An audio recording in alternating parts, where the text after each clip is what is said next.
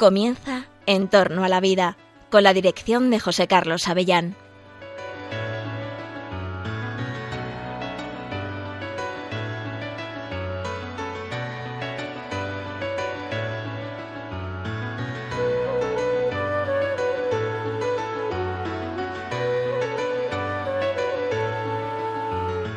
Buenas tardes, bienvenidos a En torno a la vida. Este es el programa de Radio María En torno a la vida en el que hablamos sobre la vida humana, sobre su valor, sobre su necesaria protección y defensa. Hablamos de los temas médicos, de los temas de la defensa de la vida, de las leyes sobre la vida, del pensamiento también sobre la vida humana. Y para eso hoy el que te habla, José Carlos Avellán, tiene la suerte de estar muy bien acompañado aquí en los estudios de Cuatro Vientos de Radio María para tratar de un tema que creo que te va a gustar. Porque la bioética se nutre en buena medida del pensamiento de profesores, de filósofos, de estudiosos de la ética, de teólogos y también de la bioética que genera, por ejemplo, la Iglesia Católica. El magisterio, la doctrina social de la Iglesia, a través de los teólogos morales, etcétera, pero también a través de los papas, ha ido iluminando un pensamiento sobre la vida humana, sobre su valor, sobre su necesaria protección. La Iglesia Católica ha sido un baluarte de la defensa de la vida de los más desfavorecidos, de la vida más frágil y vulnerable. Y hemos tenido en particular en los últimos tres o cuatro papas, acuciados por los avances tecnológicos, acuciados por el pensamiento bioético, grandes papas que han aportado precisamente a este pensamiento bioético. ¿Por qué defender la vida? ¿Qué valor tiene la vida para un cristiano?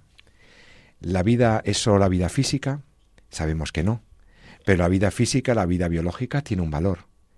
La salud, la enfermedad, ¿qué sentido tienen? Sobre esto ha hablado mucho la Iglesia.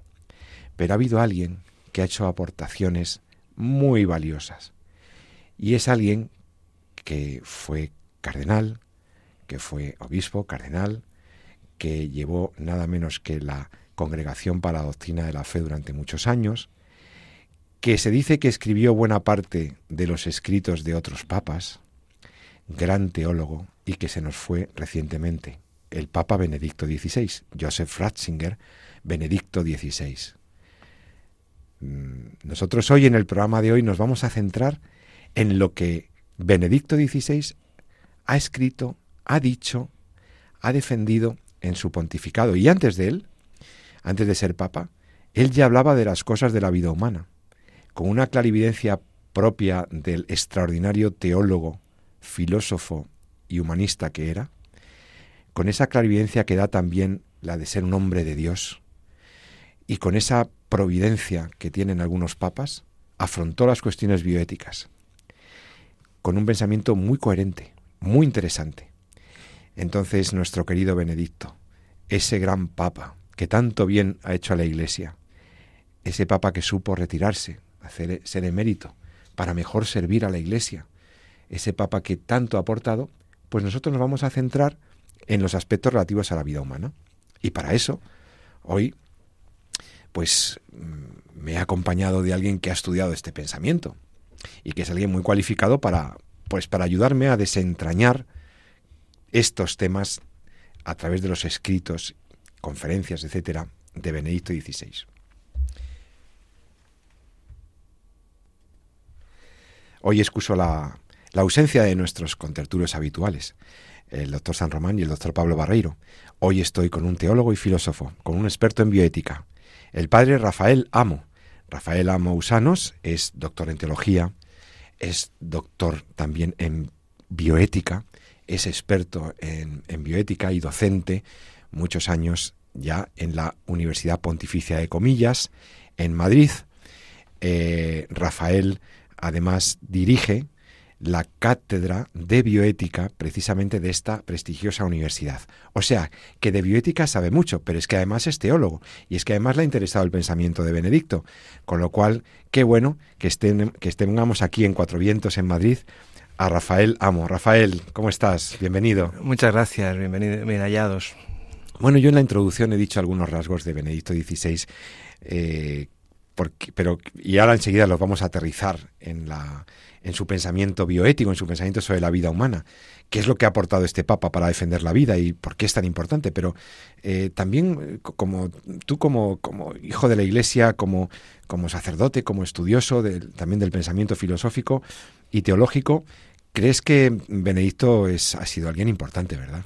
Sí, efectivamente. Benedicto, eh, antes de, de, ser eh, consagrado obispo, ya era un teólogo importante eh, bueno, luego como obispo estuvo relativamente poco tiempo, porque luego fue creado cardenal muy rápidamente por Pablo VI y, eh, y luego fue eh, elegido para la Congregación de la Doctrina de la Fe por Juan Pablo II.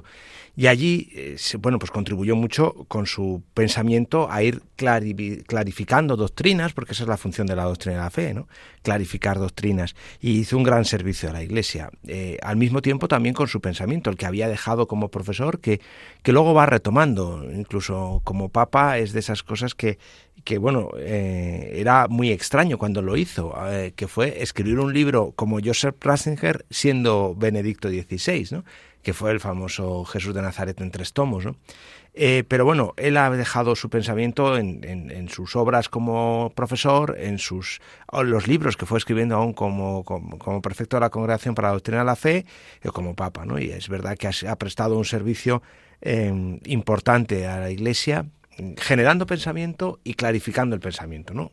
Como profesor generándolo, como prefecto eh, de la congregación clarificando y luego en el magisterio pontificio que ejerció pues eh, iluminando eh, y fortaleciendo la fe que es la misión de Pedro la misión del Papa claro porque nosotros podíamos mm, admirar también en el pontificado de Juan Pablo II, esas alocuciones y esas conferencias y esos discursos a los médicos y todo lo que eh, también San Juan Pablo II tanto, tanto bien hizo, ¿no? Eh, eh, para generar una cultura de la vida frente a la cultura de la muerte.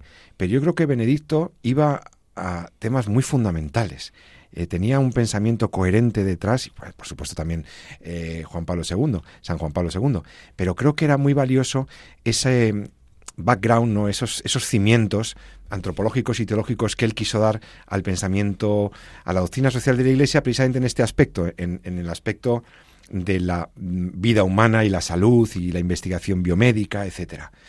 Pero al mismo tiempo que daba, como luego veremos seguramente, me parece a mí que al mismo tiempo que construía un pensamiento ético eh, desde una correcta intelección de lo antropológico, de lo teológico y demás, Luego se arremangó y, bajó a los detalles como eh, pocos podían esperar con, con, la instrucción pastoral, por ejemplo, de dignitas personae, la dignidad de la persona, que espero que también podamos comentar un poco aquí. O sea que no era un teólogo que estuviera en las alturas de la filosofía, no, tenía un pensamiento muy sólido, era un gran teólogo, pero luego cuando llegaron las cosas concretas, también fue capaz de bajar a lo concreto, ¿verdad? Sí, sí, evidentemente. La, la, eh, en su pontificado no aparecen documentos expresos, eh, pontificios, eh, amén de discursos, ¿no? Pero bueno, eso tiene otra calificación eh, dogmática, ¿no?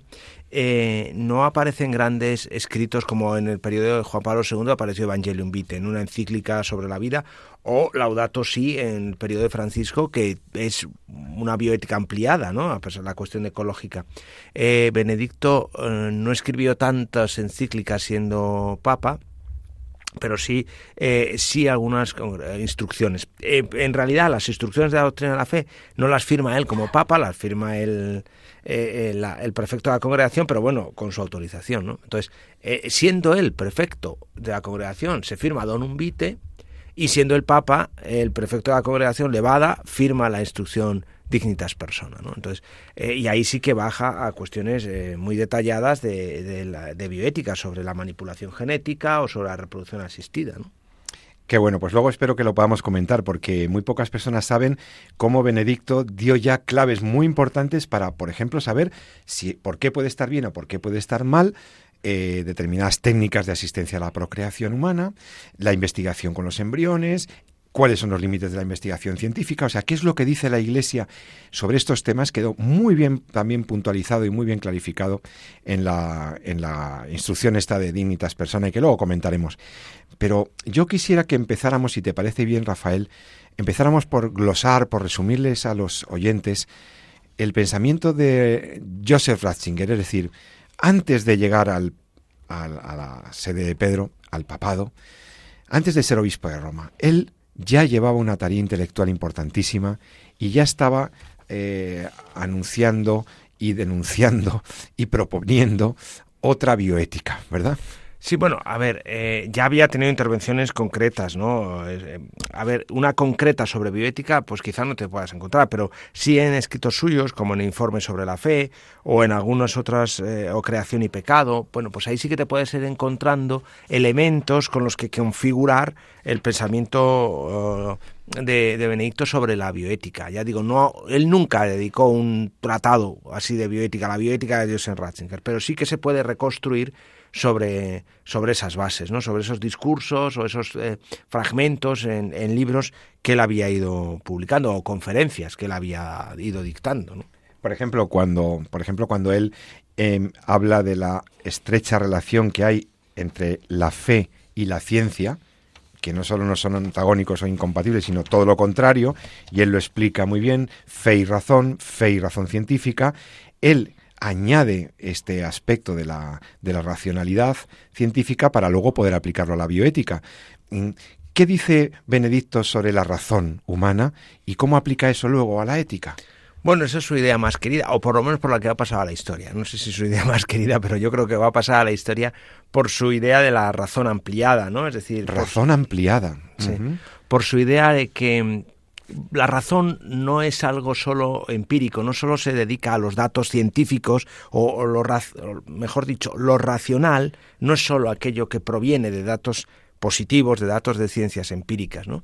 lo racional, eh, la razón también, en la razón también caben las ciencias humanas, también cabe la ética, también caben las ciencias humanas que no son empíricas, no son las que provienen de los datos de la ciencia positiva, pero también, y también cabe eh, lo divino. Dios eh, también tiene algo que decir a la razón. O sea, una razón como la de la ilustración, que es, es esa su gran idea o su gran crítica a la modernidad, ¿no? Es decir, que habían pensado una razón, la modernidad piensa una razón que excluye a Dios. Dios, todo aquello que no sea positivamente empírico de un laboratorio no es racional. O todo aquello que no sea técnico no es racional. Por tanto, se deja fuera la ética, se deja fuera lo divino. Eh, em, en el caso de la bioética, claro, Benedicto XVI lo que reclama es una razón que incluya esos dos elementos, de tal manera que la ética no se, la ética no es el enemigo frontal de la ciencia, de la medicina o de las, las ingenierías genéticas, ¿no? sino es el aliado natural para que esas ciencias eh, desarrollen su potencia eh, correctamente. O sea, la ética no hay que pensarla en este sentido como un límite, sino como un cauce. La ética no es el límite que dice esto, no, que va diciendo no, no, no, no permanentemente, ¿no? Como Dios tampoco va diciendo no, no, no, no, no al humano, ¿no? Eh, em, eh, Dios, la idea de, de, Dios no limita al humano, lo enriquece, ¿no? en la misa de inicio de pontificado que yo tuve la suerte de estar allí. Estabas en Roma cuando salió Papa, cuando salió la fumata definitivamente. Estaba allí en Roma y luego estuve en la misa de inicio de pontificado, muy cerquita, porque me tocó arriba y estaba, bueno, muy cerquita, muy cerquita en el Vaticano, es siempre un poco lejos, pero, pero relativamente cerca, ¿no? Entonces ahí vino a decir, eh, o dijo prácticamente literalmente, ¿no? Que Dios no quita nada de lo humano, Cristo no quita nada de lo que hace la vida bella, feliz y, verdadera, ¿no? Es decir, al revés, lo completa.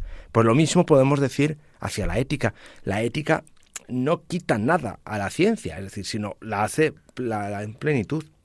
De tal manera que la ética no es un límite, es el cauce en el que se desarrolla, ¿no? Esa es, digamos, eh, la relación correcta que Benedicto pediría a la bioética, a, la relación de la ciencia con la ética, ¿no? Es decir, déjate guiar por la ética y, esto lo tenemos en muchas experiencias, ¿no? Es decir, cuando cuando la, ciencia o las ciencias biomédicas o las ingenierías biomédicas mm, se dejan guiar por la ética, técnicamente son mejores.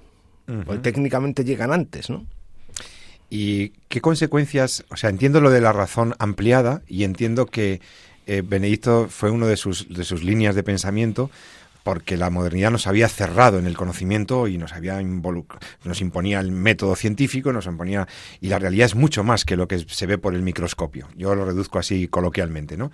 Y el conocimiento del ser humano es mucho más amplio y la razón tiene otras potencialidades que hay que que no hay que cercenar y no hay que limitar. Eso lo lo he entendido. Pero el Papa Benedicto era capaz de anticipar incluso las consecuencias que podría tener esa cerrazón de la razón, por decirlo así, coloquialmente. ¿Qué consecuencias, Rafael, eh, tiene eh, esa razón, si esa razón se centra, eh, se, se, se, autocensura, se autolimita, como en el pensamiento moderno y contemporáneo? ¿Cómo ve esa razón al ser humano y qué consecuencias tiene eso? Bueno, pues lo ve al ser humano y a la naturaleza, a la naturaleza como un objeto. Es decir, la naturaleza, si la desencantas, que diría luego eh, otro autor, ¿no? Si le quitas lo divino, es decir, la presencia de Dios en, lo, en la naturaleza por medio de la creación. O sea, la naturaleza, en la naturaleza, decían los clásicos, no está Dios por esencia, presencia y potencia. Eh, entonces, en la naturaleza está Dios porque la ha creado y en la naturaleza humana también. De tal manera que la naturaleza es humana es, los seres humanos somos seres creados, somos seres trascendentes, somos seres interdependientes, somos seres limitados, somos seres vulnerables, pero porque Dios nos ha creado así. Entonces, si limitas, si quitas la presencia de Dios de la idea de la naturaleza y de la idea del hombre, el hombre se convierte en un objeto, en un objeto que tú puedes manipular, que tú puedes manejar, que tú puedes eh, instrumentalizar, ¿no? y y, y, esas son unas consecuencias bioéticas tremendas para mil razones, para mil, para, o sea, en mil, en mil cosas más concretas, ¿no? En, la manipulación de embriones o en, cualquier cosa, ¿no? Es decir, en la investigación, en la ética de la investigación o la misma naturaleza. Eh, eh, aunque no sea estrictamente de bioética, pero a Benedicto fue el primer papa que se le llamó el Papa Verde. El Papa Verde. Claro. Él ya hablaba de la defensa de... La ecología, claro. Eh, y tiene mucho que ver con esto, porque la naturaleza... Em, la naturaleza, no solo la naturaleza en, sentido filosófico del término, sino en sentido eh, más biológico, la naturaleza también es creada y ahí está Dios presente, ¿no? no la podemos manipular, no la podemos manejar como una cosa, eh, como un objeto más. Claro, es dejar de ver la realidad, la naturaleza y lo que nos circunda como algo que yo puedo dominar, que yo puedo transformar, ¿no? Es el, éxtasis de, la soberbia humana es pensar que eso me pertenece y lo puedo transmutar, lo puedo destruir, lo puedo traslocar. Esa razón tecnocrática ensoberbecida es la que el Papa dice, cuidado. Y además eso afecta a un concepto también eh, que es el concepto de la naturaleza humana. Eh, ya no de la naturaleza como la biodiversidad, sino que la razón debería recuperar esa, esa metafísica, ese concepto que es la naturaleza humana. ¿Qué es la naturaleza humana y qué dice Benedicto sobre ella? Bueno, has pedido una clase entera.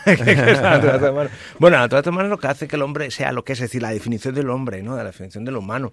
Entonces, eh, em, el ser humano es un ser eh, creado por Dios y por tanto eh, y, por tanto y creado a imagen y semejanza de Dios. Es el único ser de la creación que ha sido creado a imagen y semejanza suya.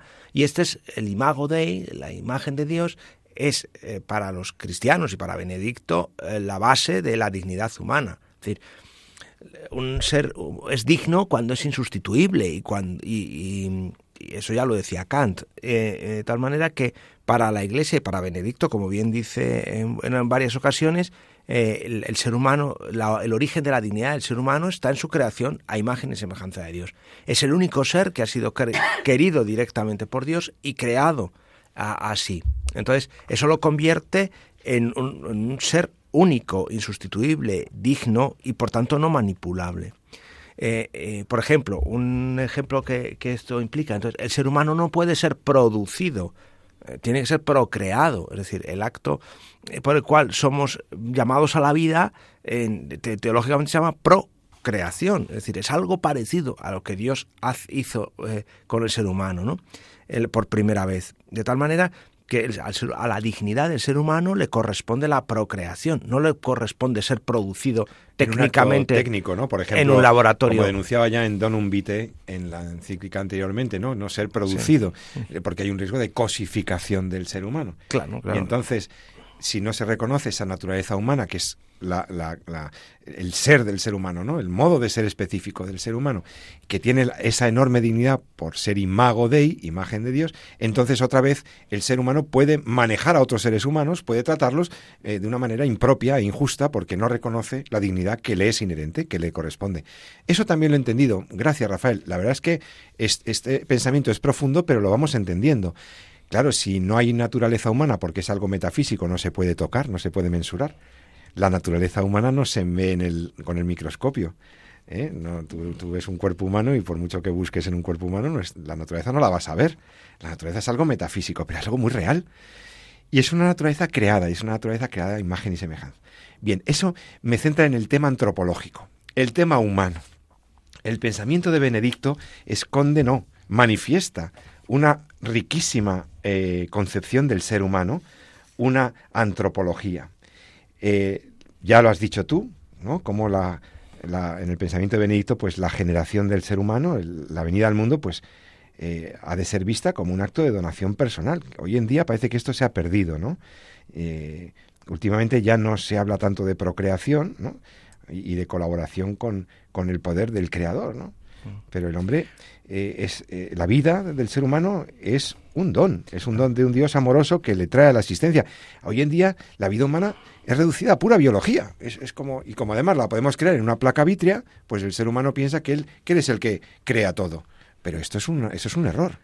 Bueno, es que ha habido una palabra que nos hemos saltado por obvia, pero que, que, que, es que el ser humano es, es, eh, cuerpo y espíritu. Es decir, eh, la hemos dado por obvia, porque a veces, muchas veces, eh, en el diálogo la, presupones, pero cuando yo hablo de la naturaleza, naturaleza humana y la imago Dei, está, evidentemente el ser humano no es solo cuerpo, es un cuerpo y espíritu. Y es el cuerpo y espíritu el que es la imagen y semejanza de Dios. Esa unidad corpóreo-espiritual es la gran especificidad del ser humano, eso y la creación a imagen. Claro, entonces, eh, evidentemente, eso es lo que, lo, mm, lo, que evita que el ser humano pueda ser reducido a mera materia, a mero... A, un código genético. A un código genético. Es decir, no somos solo biología, aunque somos esencialmente biología, pero no somos esencialmente, pero no solo somos esencialmente eso, ¿no? Entonces, eso es lo que obliga al ser humano a, a considerar el valor del individuo. Cada individuo es, eh, tiene un valor infinito, porque cada individuo ha sido creado a imagen y semejanza. No el ser humano ha sido creado, sino este ser humano ha sido creado. Cada persona es el, la concreción de un acto creador único de Dios. ¿eh? Claro. Cada niño, cada bebé, cada embrión. Entonces, claro, esto es una perspectiva eh, maravillosa. Y al fin y al cabo, si la dignidad de esa persona viene dada por estos parámetros, tampoco eh, también le corresponde un modo de venir a la existencia acorde con su dignidad ¿no? claro, no, eh, es que los seres humanos nos reproducimos como los animales. No mire usted eh, esto es otra cosa no no es pura reproducción biológica es, es mucho más es otra cosa. claro hay presencia de espíritu claro. En cualquier caso ¿no? por eso no podemos ser cada individuo tiene el valor único y por y no y esto no es solo porque yo tenga por tanto, valor individual, único y una dignidad, una dignidad que no se puede violentar, sino que el otro la tiene para mí. Es decir, no, porque claro, esto podemos que decir, bueno, pues ya, yo soy muy digno y que nadie me toque. No, no, pero es que eso implica que yo tampoco puedo eh, al otro instrumentalizarlo, ¿no? De ninguna manera. Al otro, ya no solo como persona desarrollada, sino en cualquier estadio de, de la idea, de, en cualquier estadio de su desarrollo. Sea embrionario o sea en el final de la vida, cuando aparentemente eh, una vida humana aparentemente eh, ha perdido muchas de sus habilidades, muchas de sus cualidades, incluso ha podido llegar a perder la conciencia en una demencia muy avanzada, pero sigue siendo persona eh, con total dignidad, sigue siendo un individuo que ha sido creado por Dios y querido por Dios, es él, con esa, una persona creada por él a imagen y semejanza suya. Entonces, nadie pierde la dignidad, la dignidad no se puede perder, porque Mientras seamos, bueno, mientras lo somos siempre, hemos sido creados a imagen de Dios, esa dignidad nunca se pierde, ¿no? Estamos hablando con Rafael Amo, director de la Cátedra de Bioética de la Universidad Pontificia de Comillas, aquí en Entorno a la Vida, en Radio María.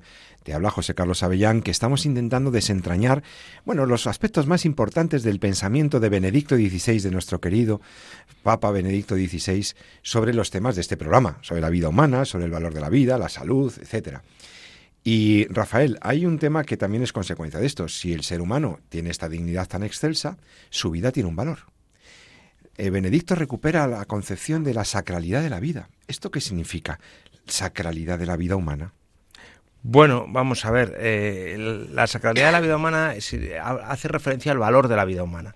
Eh, la vida humana tiene un, valor fundamental, aunque él no lo trata directamente en, estos escritos que pues, estamos viendo, sí que lo, lo aborda en, bueno, viene abordado, eh, digamos, de alguna manera en Evangelium Vitae, eh, que es una encíclica de Juan Pablo II, que se escribe siendo él eh, prefecto de la Congregación para la Doctrina de la Fe. ¿no?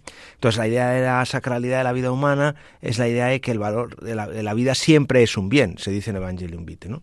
Así un poco a lo Max Seller, pero la vida es siempre un bien. ¿no? y la vida tiene, un, por tanto, un valor fundamental que nunca puede ser, que nunca puede ser violentado ya digo, estricto sensu no lo aborda hasta donde yo conozco, bueno, supongo a lo mejor hay un discurso por ahí que lo haya podido tocar, ¿no? Pero sistemáticamente eh, Benedicto XVI, eh, eh, en los escritos que yo he podido manejar para preparar esto, no he encontrado así una cosa explícita y, extensa sobre el tema. Se deduce, pues, que hay que recuperar esa mirada sobre el ser humano, esa, esa, antropología, que es la base del pensamiento que se debe tener y del, y del valor que se concede a la vida humana, obviamente. La bioética es deudora de la antropología, es decir, depende tu, forma de ver el aborto, la eutanasia, la investigación con seres humanos, todo eso depende en buena medida de tu visión del ser humano, de cuál es su dignidad, de cuáles eh, son los límites que uno debe plantearse a la hora de tratar precisamente con seres humanos especialmente vulnerables. Entonces, eh, en el pensamiento de Benedicto XVI hay pues unas implicaciones claras de carácter ético que se deducen de este bueno, pues de este planteamiento muy teológico, muy profundo de lo que debe ser la ética, ¿no? Sí, sí, claro. El, eh, fundamentalmente, bueno, digamos que se podría construir con el pensamiento de Benedicto XVI, se podría construir una especie de, em, de bioética teológica, por decirlo de alguna manera, ¿no? Eh, una bioética teológica que eh, considere en primer lugar, eh, el origen del, del, hombre, es decir, el hombre ha sido creado por Dios y por tanto eso lo dota de dignidad, y ese dato es un dato que es teológico en cierta manera, o sea, se podría deducir por filosofía, pero en teología es mucho más claro, ¿no? Dios ha, Dios ha creado al ser humano eh, y, ese dato lo limita, limita muchas de las cosas que nosotros podemos hacer con él, ¿no? En segundo lugar, eh, también resuelve la cuestión de la identidad, que sea el hombre, ¿no? El hombre ha sido, eh, es esto, un, ser creado, limitado, vulnerable, pero un ser querido, un ser digno, etcétera, ¿no? Y una ética teológica que permitiría construir también sobre la base de cómo debemos comportarnos con el hombre, ¿no? Nos debemos comportar con él sabiendo que es un ser mm, digno y por tanto no puede ser nunca utilizado como medio, sino siempre como fin, eh, sino, siempre como fin, ¿no? Digamos que esa es un poco eh, la bioética teológica que se podría construir sobre la base de, de, la, del pensamiento de Benedicto. ¿Qué implicaciones esto podría tener a nivel ético? Pues sobre todo el sentido de la libertad, ¿no? La El concepto de libertad que subyace ahí, claro. claro. Eh, la libertad, eh, bueno, esto es un tema muy querido también para Benedicto porque tiene mucho que ver con la con la razón moderna, ¿no? La razón, la libertad, la modernidad trajo un concepto de razón muy limitado y un concepto de libertad muy ilimitado, ¿no? Muy infinito, en el que era el valor que estaba por encima de todos, ¿no? Sin embargo, eh, desde el punto de vista de Ratzinger, de Benedicto XVI, la libertad tiene un límite en, el otro y en la vida y en, el, y en la en el dato creador, ¿no? O sea, no somos eh, ilimitadamente libres, somos libres para el bien, somos libres para Dios, ¿no? Pero la libertad no es, no es solo el valor más, eh, digamos, más absoluto, o el único absoluto, ¿no? Está el valor de la vida eh, por encima, ¿no? Entonces la libertad está limitada, claro, pues, es un atributo lógicamente limitado en un ser como nosotros, que somos finitos, contingentes, etcétera. La libertad no puede ser absoluta, esto está claro, pero en aplicándolo aquí a la, a la ciencia y a la, la bioética, pues eh, claro, es, es, es lo que nos hace preguntarnos, ¿todo lo que yo puedo hacer con mi libertad sería lícito hacerlo? Esta es la, este es el origen de la pregunta bioética, ¿no? Todo lo que se puede hacer se debería hacer. Ahora tenemos un poder sobre la vida. El Papa Benedicto detectaba, conocía, sabía perfectamente lo que la genética había descubierto al ser humano. La capacidad de generar vida en el laboratorio. Podemos crear vida por primera vez en la historia de la humanidad juntando los gametos, el espermatozoide y el óvulo de un señor y una señora en una placa vítrea. No nos damos cuenta, nos hemos acostumbrado a la reproducción asistida técnicamente, a la investigación científica avanzada, a la genética, pero en aquel momento, eh, estamos hablando de finales del siglo pasado, todo esto representaba un verdadero desafío para la ética de los científicos, de los clínicos, de los médicos. Y ahí Benedicto se arremanga y entra a hablar de la libertad y entra a preguntarse, en un mundo moderno dominado por la visión, pues eso, cientista, científica, tecnológica, la libertad, eh, que es vista como necesidad que se convierte en el valor que está por encima de los demás. Eh, y, parece que solo limitaría el derecho de los otros. Él en sucesivas conferencias afirma que la absolutización de la libertad, entendida como valor supremo, hace que el hombre no distinga entre sus posibilidades y sus deberes éticos. Si se puede hacer, se debería hacer pero el olvido de los límites éticos de su actuación acabará conduciéndole a, pues a asumir el riesgo de, su propia destrucción. Si no limitamos esa libertad, si no podemos algún dique, algún límite, pues eh, esa libertad puede conducirnos a algo que no queremos realmente. Claro, es decir, bueno, yo más que límite o dique le llamaría cauce. Cauce y sentido, claro, Porque la libertad está orientada al bien, ¿no? Eso siempre. Entonces, el, eh, Evidentemente, o sea, el problema está en que ante la pregunta bioética por definición, si es si todo lo científicamente posible es éticamente aceptable, eh, si tú partes desde el punto de vista de una libertad ilimitada, la de la modernidad, ¿no? pues evidentemente mm, sí, todo lo científicamente posible sería éticamente aceptable, porque sería libre y con que fuera libre ya sería bueno. Pero claro, es que la libertad no es eso, la libertad no es transgresión por definición, la libertad es la búsqueda del bien y en ese sentido eh, eh, la, o la libertad es la capacidad de, dirigirnos al bien, ¿no? En ese sentido, eh, es el bien y, la vida es un bien, hemos dicho según el Evangelio invite, la vida y el bien están mm, son el cauce hacia el que debe dirigirse la libertad, y la libertad del investigador o la libertad del médico, etcétera, porque esto mismo que decimos siempre hacia el inicio de la vida humana, porque son cuestiones un poco más fáciles de ver, eh, también se podemos dirigir hacia cuestiones del final de la vida humana, ¿no? Es decir, eh, la limitación del esfuerzo terapéutico, etcétera, también son momentos en los que la bioética tiene, tiene algo que decir, ¿no? Y, son momentos en los que también la libertad eh, tiene que ser encausada al bien. Yo libremente puedo obstinarme terapéuticamente en mantener a una persona con vida, pero eso no deja de ser una obstinación mm, que no conduce al bien, ¿no? Entonces, la libertad técnicamente podría hacerlo, pero éticamente, si se causa hacia el bien, me debe enseñar eh, dónde está el límite del esfuerzo terapéutico. ¿no? Por ejemplo, por citar otros ejemplos que son un poco más eh, sensibles, ¿no? de alguna manera. Hemos visto pues que el pensamiento bioético de, del Ratzinger, que todavía no es papa, ya partía de un diagnóstico de la situación, de la situación de la razón, de la antropología, de la visión que el hombre tenía sobre sí mismo, de la visión que tenía este hombre moderno de la libertad, etcétera. Es una la bioética actual está en una en una crisis que es de carácter antropológico, que se ha olvidado ha olvidado el concepto de naturaleza humana y su trascendencia, que ha perdido el sentido de la dignidad humana y eso tiene consecuencias eh, bioéticas y éticas muy claras, ¿no? Pero de repente llegó al pontificado. De repente no, llegó en un momento cuando, cuando la providencia lo, quiso así. Y entonces, eh, de su pontificado, pues solamente queremos destacar un documento que es mm, fantástico porque aquí eh, esta la instrucción pastoral dignitas persone, personae sobre algunas cuestiones de bioética, entra, entra ahí el Papa a muchas cosas de la bioética que nos van a interesar. Aquí se va a clarificar muchas cosas de, la, de los avances científicos del momento y, y vamos a comentarlos enseguida. Vamos a hacer una pequeña parada para tomar un poquito de agua y escuchar Music from the Vatican, Alma Mater, la Santa Madre de Dios, instrumentos cristianos, música sacra, con algunas palabras de Benedicto. Hasta ahora mismo. La fede è amore e perciò crea poesia e crea musica. La fede è gioia e perciò crea bellezza. Le cattedrali non sono monumenti medievali, ma case di vita dove siamo a casa, incontriamo Dio, ci incontriamo uno l'altro.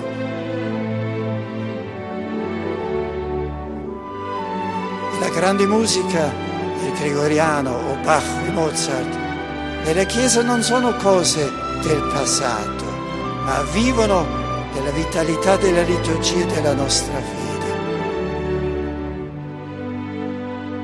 Se la fede è viva, la cultura cristiana non diventa passato, ma rimane viva e presente. E se la fede è viva, anche oggi possiamo rispondere all'imperativo che si ripete sempre di nuovo nei salmi. Cantate al Signore un cántico nuevo. Y después de escuchar al Papa Benedicto XVI hablando en medio de esta música sacra tan hermosa, este Papa Benedicto que estamos comentando aquí su pensamiento bioético, aquí en Entorno a la Vida, eh, era un Papa que amaba mucho la música, que amaba la belleza y, que tenía un pensamiento bioético, desde luego, que aportó muchísimo a la bioética. Estás, eh, te habla José Carlos Avellán, estoy aquí con el profesor Rafael Amo, director de la Cátedra de Bioética de la Universidad Pontificia de Comillas, y ahora vamos a hablar unos minutos sobre el pensamiento del Papa Benedicto, ya Papa, que se manifiesta en el tema de bioética en un documento que se llama Dignitas Persone sobre algunas cuestiones de bioética. Es un documento que es una instrucción eh, pastoral, septiembre de 2008, eh, fechada en la fiesta de la Natividad de la Virgen María, en la que tiene la intención de responder algunas nuevas cuestiones en el campo de la bioética, que como dice el mismo texto, suscitan esperanzas, pero también perplejidades en sectores cada vez más vastos de la sociedad. Un documento que busca promover la formación de las conciencias y animar una investigación biomédica respetuosa de la dignidad de todo ser humano y de la procreación. La instrucción comienza con las palabras dignitas persone, la dignidad de la persona, que, como decíamos hace un momento, antes de la pausa musical, pues es algo que se le debe reconocer a todo ser humano, que como dice el mismo Benedicto, se le debe reconocer a todo ser humano desde su concepción hasta su muerte natural. Este principio fundamental expresa un gran sí a la vida humana, lo cual debe ocupar un lugar central en la reflexión ética sobre la investigación biomédica. Bueno, Rafael, pues tenemos Dignitas Personae, tenemos unos poquitos minutos para glosar este documento y que los oyentes vean cómo Benedicto se compromete con la vida y su valor a través de este documento de la dignidad de la persona. Bueno, ¿qué, qué, valor tiene esta, este documento y qué destacarías de él? Bueno, vamos a ver.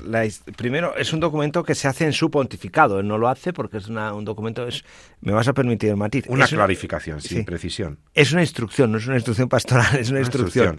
Es una instrucción de la congregación. Eh, es un, se hace en su pontificado. Evidentemente lo firma el prefecto de la congregación.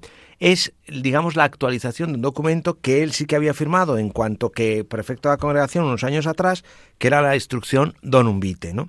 también sobre algunas cuestiones del don de la vida, etc. Entonces, eh, eh, digamos que es el documento de mayor eh, orden magisterial que, que, al respecto de la vida se firma durante, durante su pontificado. O por lo menos uno de los de más grado de, calificación magisterial, ¿no? O sea, no, son los discursos, sino es, una, es un, un dato de la congregación. Bien, es un documento que surge eso, con esa intención, que es la de la actualizar el mensaje que Don Umbite había lanzado, que a su vez fue un actualizar el mensaje que Evangelium Vitae había lanzado, es decir, es, digamos que es una triada de documentos sobre la vida eh, especialmente importante, eh, que une los dos pontificados, el de Juan Pablo II y el de, y el de Benedicto XVI. Eh, bueno, es una instrucción que aborda cuestiones muy concretas sobre la manipulación genética y sobre la reproducción asistida, ¿no? Así hablará de la fertilidad, de la, fecundación artificial, homóloga o heteróloga, de la congelación de embriones, de la congelación de gametos, del, del, diagnóstico preimplantatorio, de la maternidad subrogada, que ahora tenemos tan de moda. O sea, son cuestiones eh, que, fueron lanzadas hace unos años, pero sin embargo no han perdido un ápice de actualidad.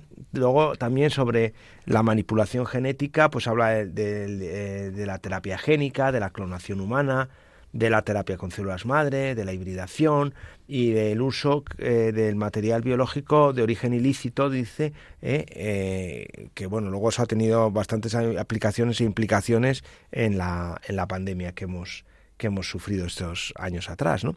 Y esos, digamos, esos dos grandes temas los aborda, esos pequeños temas agrupados en esos dos grandes cuestiones, los eh, aborda o los introduce con una introducción muy elegante y muy completa sobre, digamos, el, argumento antropológico ético que sustenta las razones. ¿no?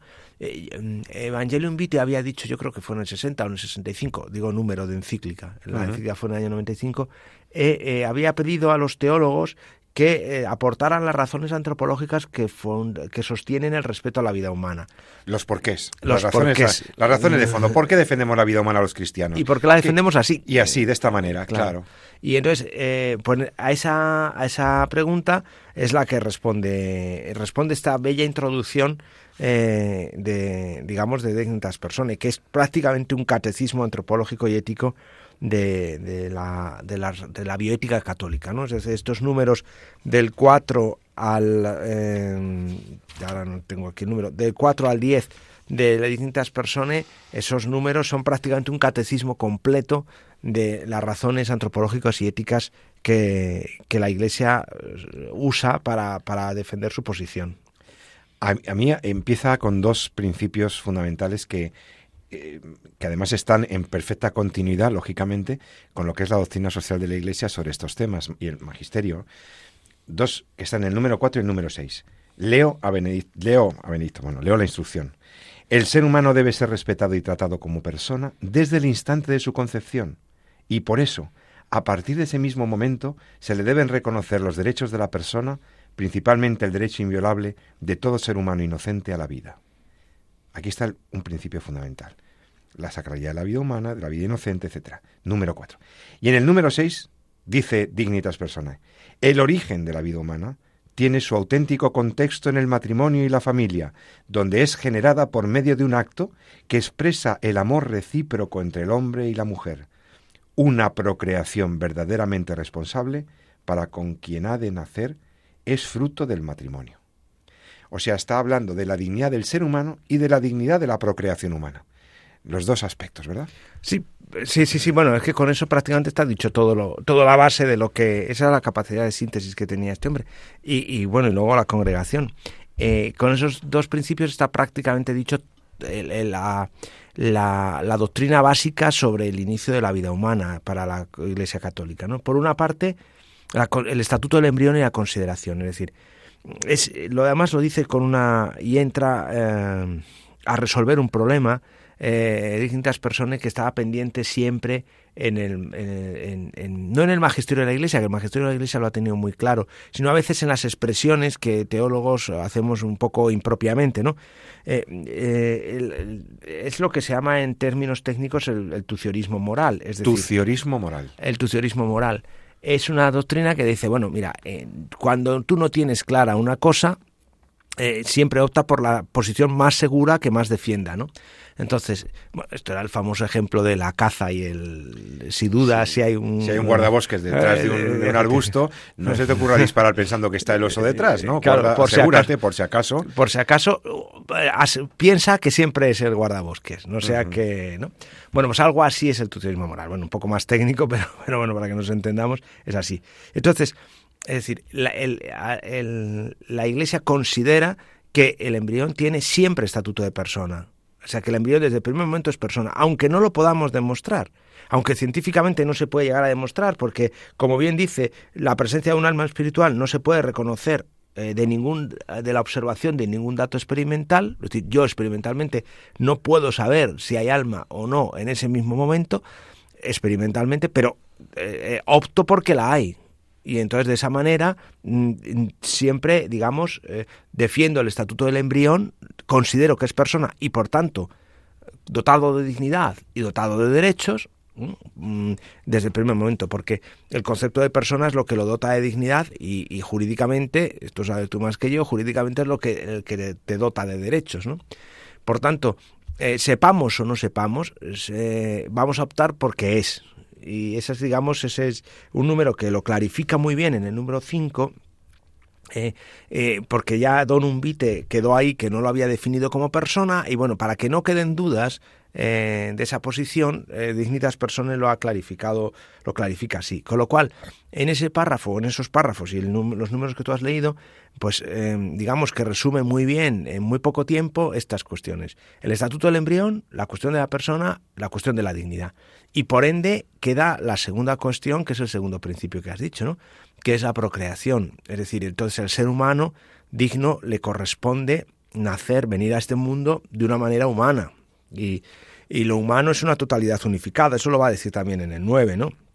En el 8, es decir, también en el 8, en el 9. De los seres humanos somos seres cuerpo y espíritu, todo lo humano eh, tiene que tener corporalidad y espiritualidad. También el, el amor humano y el amor fecundo tiene que ser corporal y espiritual.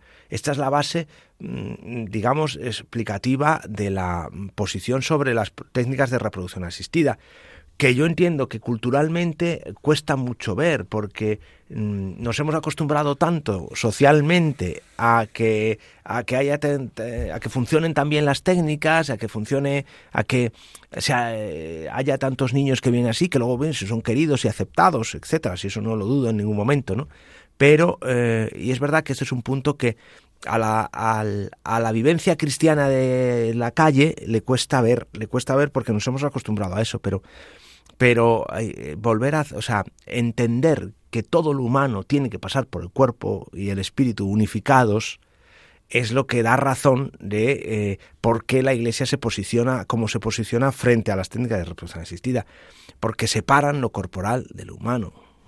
Y, hacen un amor puramente espiritual en el que dejan el, el, el, cuerpo alejado, ¿no?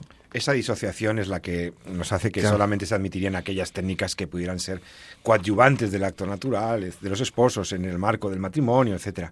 Pero es que luego vienen consecuencias a todo esto. La fecundación in vitro genera eliminación de embriones humanos. Hemos hablado de su estatuto y por lo tanto eh, asumir, el Papa entra al detalle aquí, o sea, eh, la aceptación pasiva de la altísima tasa de pérdidas de abortos producidas por las técnicas de fecundación in vitro demuestra con elocuencia que la sustitución del acto conyugal con un procedimiento técnico contribuye a debilitar la conciencia del respeto que se le debe a cada ser humano.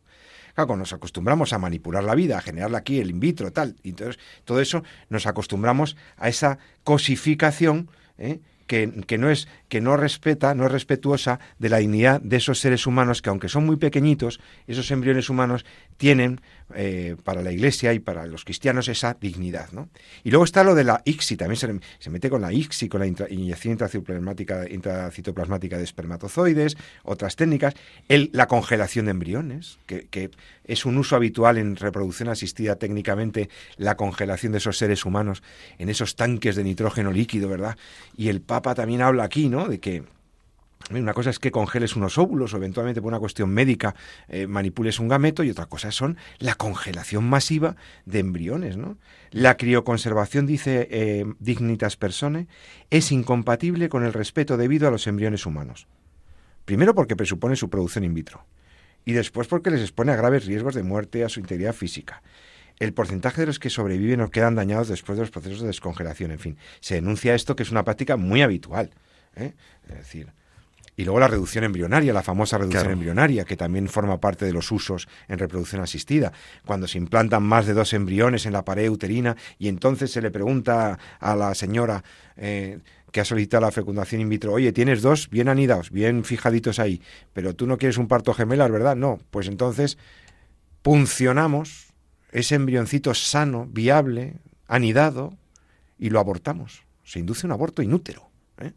Esto también se denuncia en Dignitas Personae, ¿eh? embarazos múltiples que, que, se limitan por la vía de abortos inducidos in útero. O lo que tú decías de, del diagnóstico preimplantatorio, ¿no? ¿Qué dices sobre el diagnóstico preimplantatorio?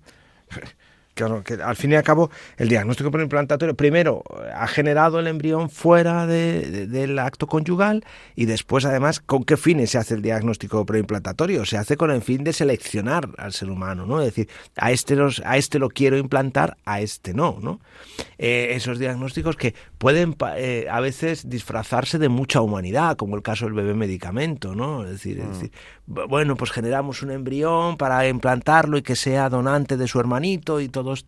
Es verdad que a veces luego cuando estas cuestiones las, les pones nombres y apellidos son todo mucho más difíciles de ver, ¿no? Pero, pero, pero también tenemos que tener un poco la frialdad de la distancia, ¿no? Y, en el fondo es manipular, ¿no? Es lo que decíamos en la primera parte del programa. Es manipular al ser humano, considerarlo un objeto producido y por tanto pues, sin dignidad. Como si fuera material de laboratorio, dice textualmente, mm. cosificado, como convertido, en, eh, tratando el embrión humano como simple material de laboratorio. Esta es una discriminación y entonces solamente los que vienen con una genética perfecta son implantados y los demás son desechados, ¿no? Mm. Entonces esto es una cosa terrorífica.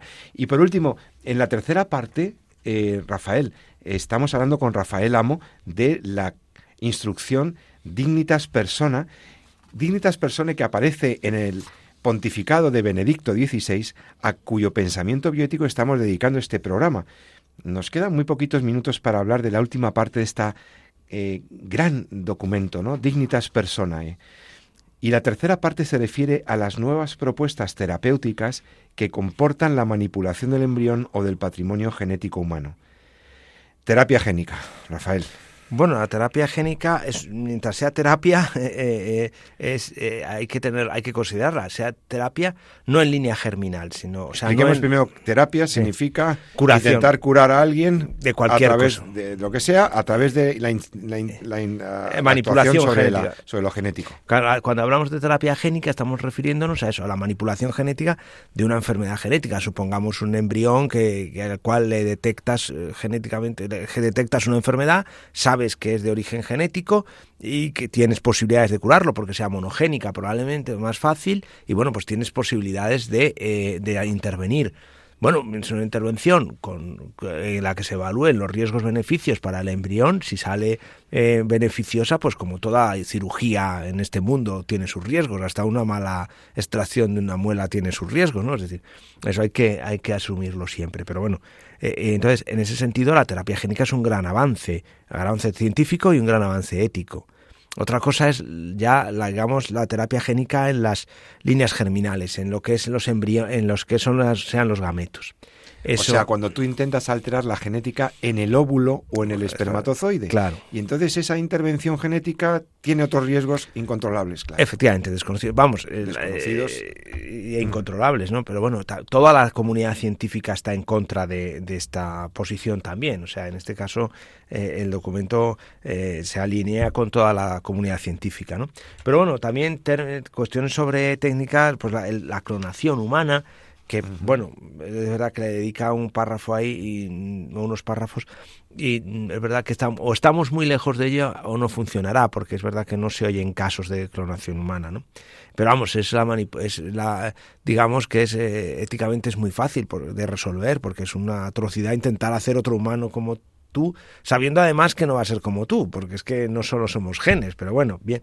Em, luego está el tema de las células madre, que en su momento tuvieron eh, mucha complicación, porque las células madre son un, el uso de células madre, es decir, esas células capaces de regenerar cualquier tejido eh, o muchos de los tejidos, es verdad que eh, eh, funcionan bastante bien y éticamente solo plantean problema por su origen, es decir, si las extraes del embrión, con lo cual tienes que deshacer el embrión, es decir, matar el embrión, o las extraes de tejido celular adulto.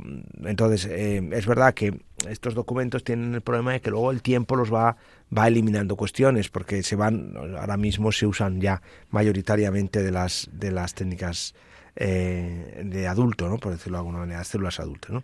Luego la, hibridación, que es la de los elementos, la combinación de embriones humanos con embriones, o sea, de gametos humanos con gametos animales, que esto en el fondo eh, se utiliza sobre todo, o sea, no es que se pretenda generar un híbrido vivo, sino que normalmente se utiliza para líneas celulares de investigación. Eh, bueno, esto tiene eh, una calificación ética muy bastante grave porque es manipular al ser humano, eh, considerarlo ya de una manera muy instrumental.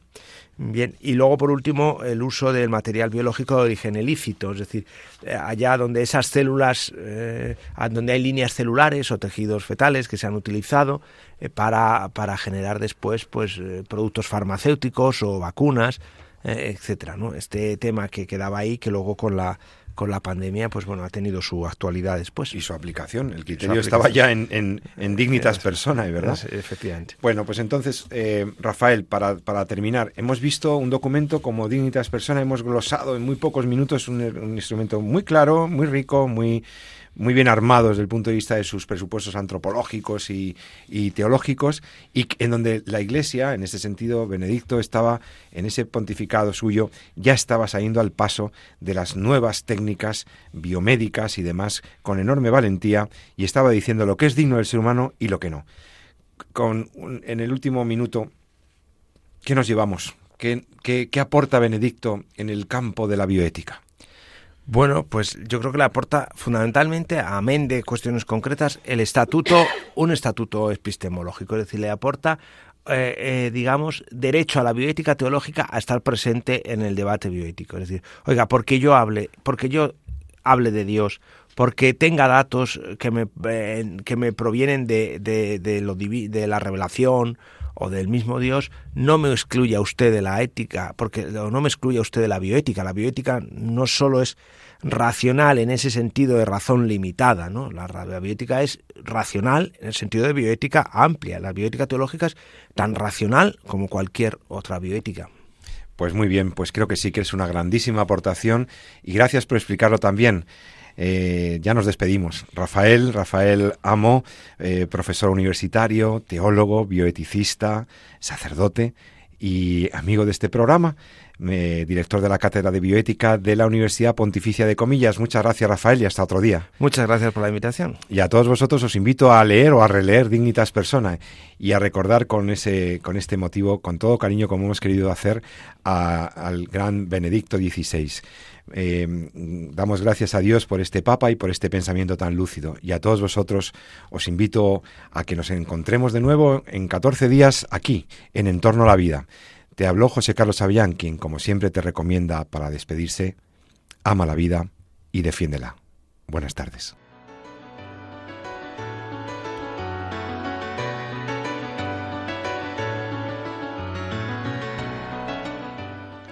Han escuchado en Radio María En torno a la vida, un programa dirigido por José Carlos Avellán.